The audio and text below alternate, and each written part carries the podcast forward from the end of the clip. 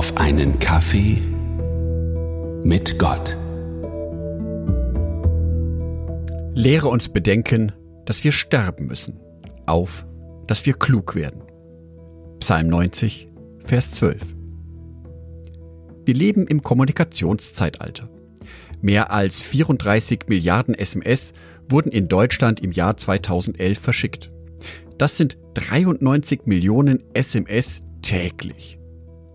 Die Menschen tauschen sich über alle möglichen Belanglosigkeiten aus, schweigen jedoch oft über zentrale Themen, die jeden Menschen betreffen. Eines dieser Themen ist der Umgang mit dem eigenen Tod. Auch viele Christen schieben das Nachdenken darüber gerne weit von sich weg. Je jünger wir sind, umso ferner erscheint uns dieser Tag. Als könnte es uns nicht schon morgen treffen. Jesus bereitete seine Jünger schon frühzeitig auf sein Sterben vor. Sein Vorteil war, dass er ganz genau wusste, wie es nach dem Tod weitergeht. Das, was er über den Tod und das danach sagte, kann man in zwei Sätzen zusammenfassen.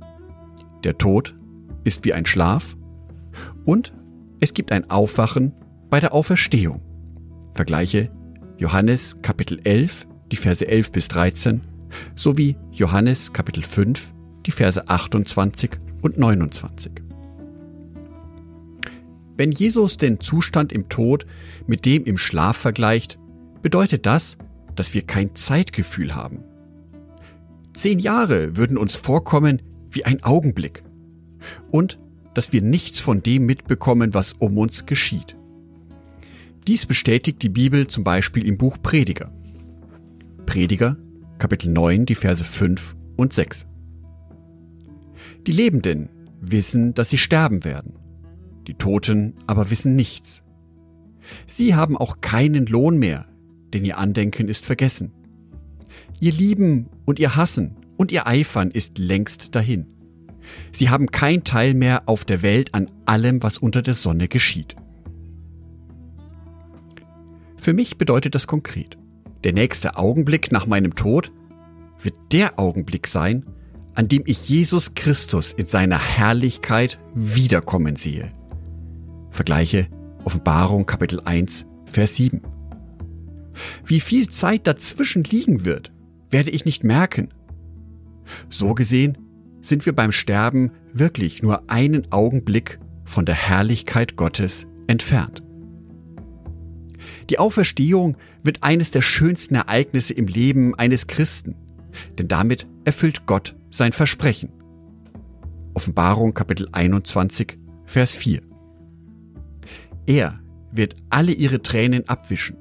Es wird keinen Tod mehr geben und keine Traurigkeit, keine Klage und keine Quälerei mehr.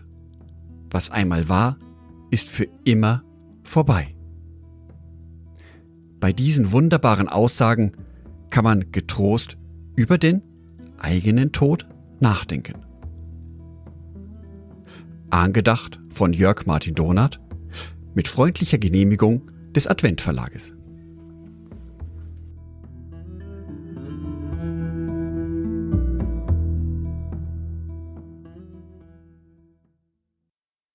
Ein herzliches Dankeschön an alle meine Patreons, die es mir ermöglichen, weiterhin den Podcast auf einen Kaffee mit Gott zu produzieren.